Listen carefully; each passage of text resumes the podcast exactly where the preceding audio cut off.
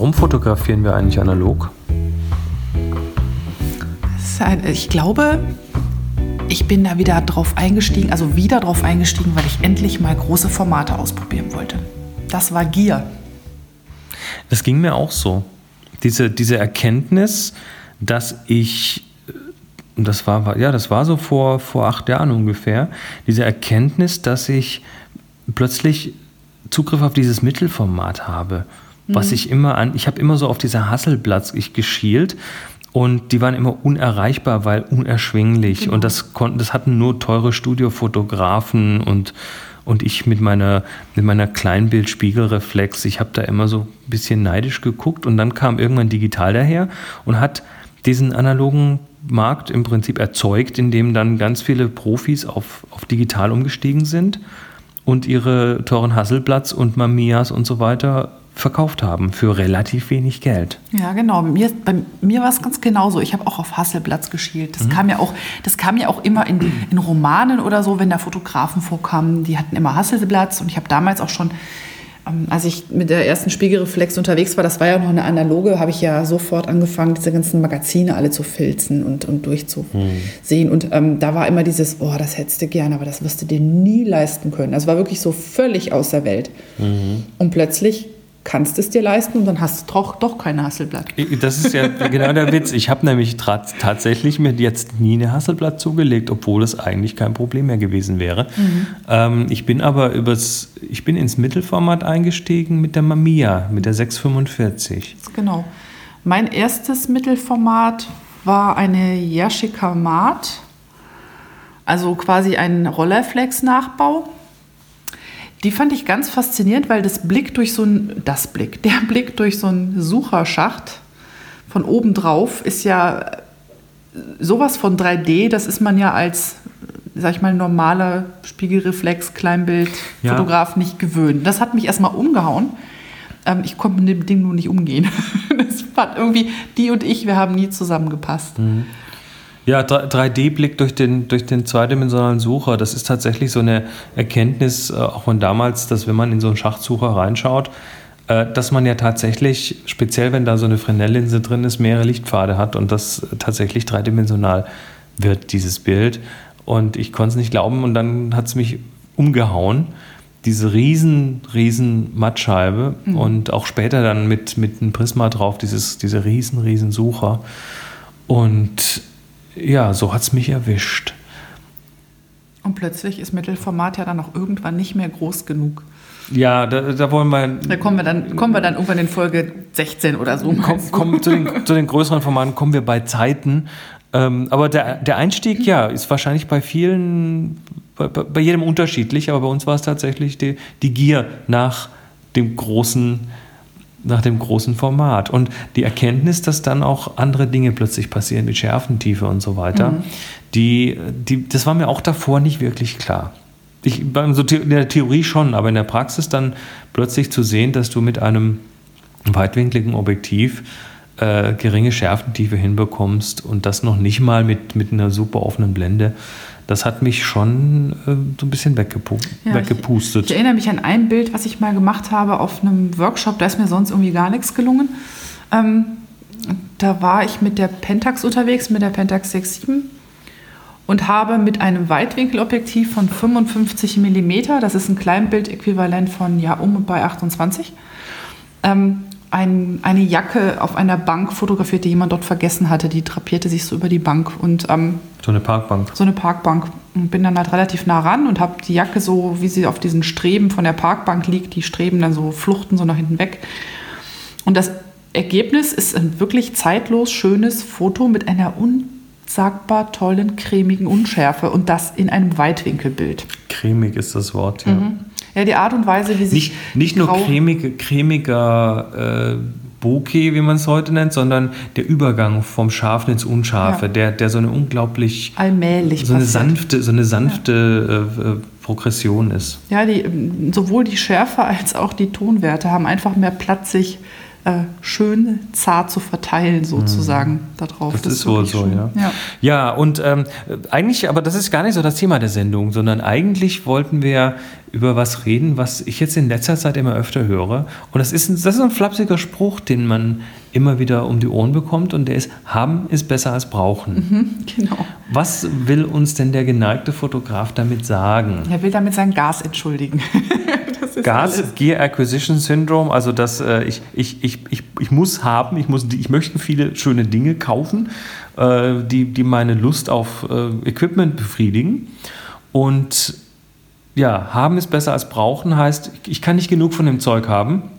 Im, im Zweifelsfall habe ich es lieber in der Schublade liegen und benutze es nicht, als dass ich irgendwie in die, in die Verlegenheit kommen könnte, dass es irgendwann, dass ich es brauche und nicht habe.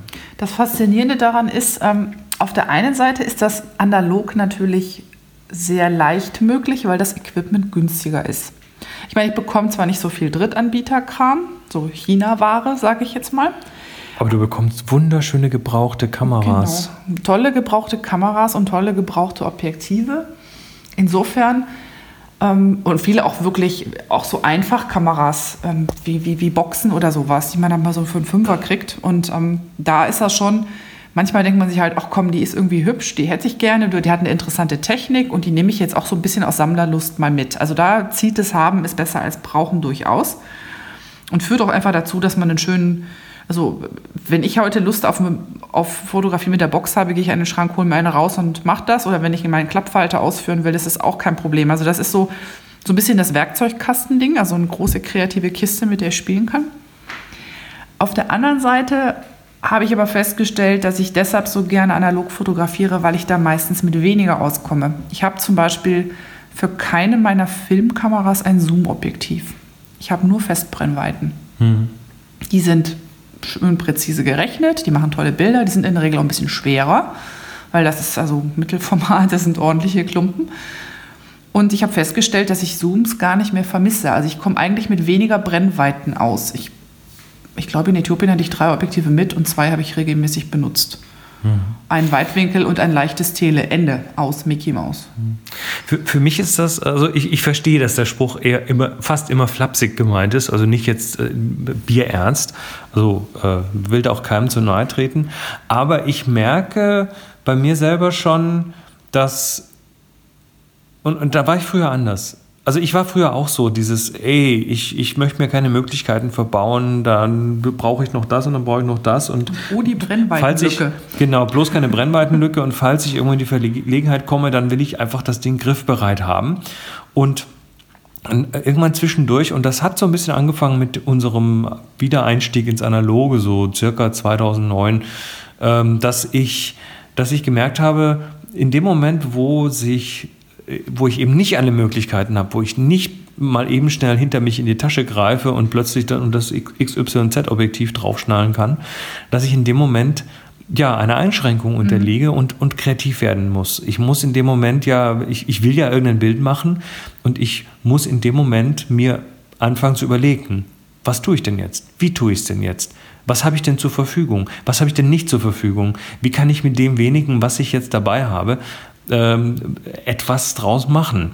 Und das ist, glaube ich, so der mit, mit so ein, ein wichtiger Schlüssel zur Kreativität, sich selbst so ein bisschen tja, nicht, nicht zu viele Möglichkeiten zu gönnen. Mhm. Also mir hat es auch ein bisschen ein Stück weit das Gas ausgetrieben, also besonders im Hinblick auf größer, schneller, weiter.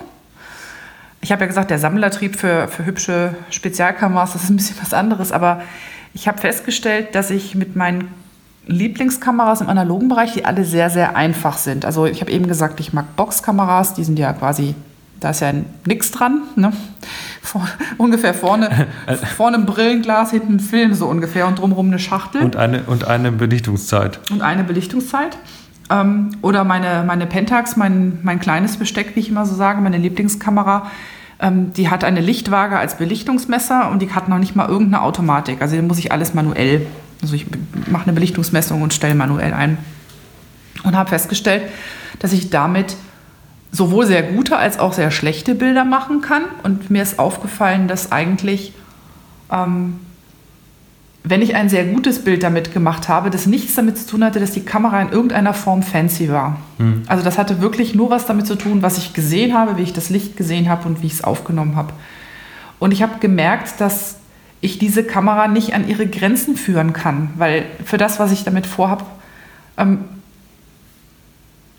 ja, es würde nicht besser werden, wenn die Kamera mehr könnte. Das ist einfach so. Und ich habe auch heute, ich habe heute ein Bild gefunden, was ich mir in der Box gemacht habe, wo ich mir gedacht habe, Mensch, wieso habe ich das nicht veröffentlicht? Das finde ich total großartig. Das wäre möglicherweise mit meiner, mit meiner teuersten Kamera kein Stück besser geworden, sondern im Gegenteil, vielleicht hätte es sogar verloren, weil einige Eigenschaften der Box ähm, das Bild gerade zum Leben erwecken. Und ähm, dieses, ich brauche unbedingt noch das, um dieses Bild machen zu können. Diesen Impuls, den gibt es bei mir nicht mehr. Mhm der ist weg, weil ich genau weiß, ähm, um die Kameras, die ich habe, an ihre Grenzen zu führen, müsste ich noch sehr viel besser werden als Fotograf. Den, den, Impuls gibt es bei mir, aber der geht manchmal dann in genau die andere Richtung, wo ich sage, ähm, um dieses Bild so machen zu können, wie ich mir das vorstelle, brauche ich eigentlich ein Downgrade. Das muss ich mit einer Holger machen, mit einer mhm, Plastikkamera ja, und einer ja. Plastiklinse, damit die Stimmung im Bild auch dann so rüberkommt. Das muss ich äh, auch, auch im Digitalen übrigens. Ne? Ich meine, ich will das nicht verhehlen. Ne? Wir schießen ja beide auch digital. Mhm. Äh, du, du, noch mehr als ich, ja. Ich mehr als du. Ähm, aber selbst da, äh, ob ich jetzt da dieses teure Spezialobjektiv Tilt Shift 24 mm Schlag mich tot benutze oder dann sagen, nee, Moment mal, um das wirklich auch so rüberzubringen, da, da, muss ich, da muss ich durch eine Lupe fotografieren, die eine scheiß Schärfe hat und ähm, ein, eine Bildwölbung hat, die sich gewaschen hat und, und, und, die Ecken und alle Kanten unscharf werden, nur damit die Stimmung stimmt. Also für mich ist dann dieser Impuls tatsächlich immer wieder auch dieses, hey, da muss ich woanders hin. Du hast das ja auch so ein bisschen gemacht, indem du dir so eine Squeezer-Lens geholt hast. Mhm, genau, die habe ich noch gar nicht richtig ausführlich äh, Probe geschossen. Das ist quasi, man könnte sagen, das ist ein Lensbaby für eine Mittelformatkamera. Also so, so, so, so, eine Gummimanschette mit einer Linse und jetzt kannst du da quasi den, die Linse vorne bewegen. bewegen und, kann bewegen. Den, und kann den Fokuspunkt dadurch so frei herumsqueezen, sage ich mhm. jetzt mal im Bild. Das ist ein, eigentlich ein Projektionsobjektiv, was mit einer Gummimanschette und einem entsprechenden Bajonettanschluss für meine Pentax dann fertig gemacht wurde. Ähm, da tendiere ich auch schon dazu, die möglicherweise noch mitzunehmen. Ich bin mir noch nicht so ganz sicher. Ähm, aber eigentlich ist das, läuft das gegen meinen Minimalansatz, den ich normal gerne fahre. Ähm, was wollte ich da? Eben, eben war mir noch was, war mir noch was hängen geblieben also, also ich, ich, glaube, ich glaube, man kann dem äh, Haben ist besser als Brauchen entgegensetzen, ein weniger ist mehr. Mhm. Haben ist besser als Brauchen gilt nur für genug Film dabei haben. Da ist Haben definitiv besser als Brauchen. Weil Stimmt, Ende, wenn du in wenn Äthiopien noch Urlaub, sitzt. Wenn noch Urlaub übrig ist, ja. aber der Film ist alle, das ist doof. Ne? Okay. Das aber recht. auf der anderen Seite ähm, ja, auch selbst da, das könnte man auch mit einem Ja, aber. Also ich meine, grundsätzlich ähm, würde ich sagen, ja, es ist immer gut genug Film dabei zu haben. Aber manchmal ist nochmal nachdenken, mache ich das Bild jetzt wirklich? Das, Bild, das einzelne falsch. Bild wird wertvoller, wenn man weniger davon hat. Ja, ganz genau. Ganz genau. Und, und dieser Wert, der äußert sich dann unter anderem auch in der Sorgfalt, die man dafür aufbringt. Die man hoffentlich auch nachher noch beim, beim Entwickeln und Scannen dafür aufbringt, genau. Ja, nee, das. Äh das, passt erstmal so. Das passt erstmal so. Ich hatte eben noch was im Kopf, aber das ist mir jetzt entfleucht. Dann schreibt es dir für nächstes Mal auf. Wir genau. sagen Tschüss, schön, dass ihr da wart und bis zum nächsten Mal. Bis zum nächsten Mal. Ciao, ciao. Absolut Analog ist eine Viewfinder Villa Produktion mit Monika André und Chris Marquardt. Weitere Informationen auf absolutanalog.de.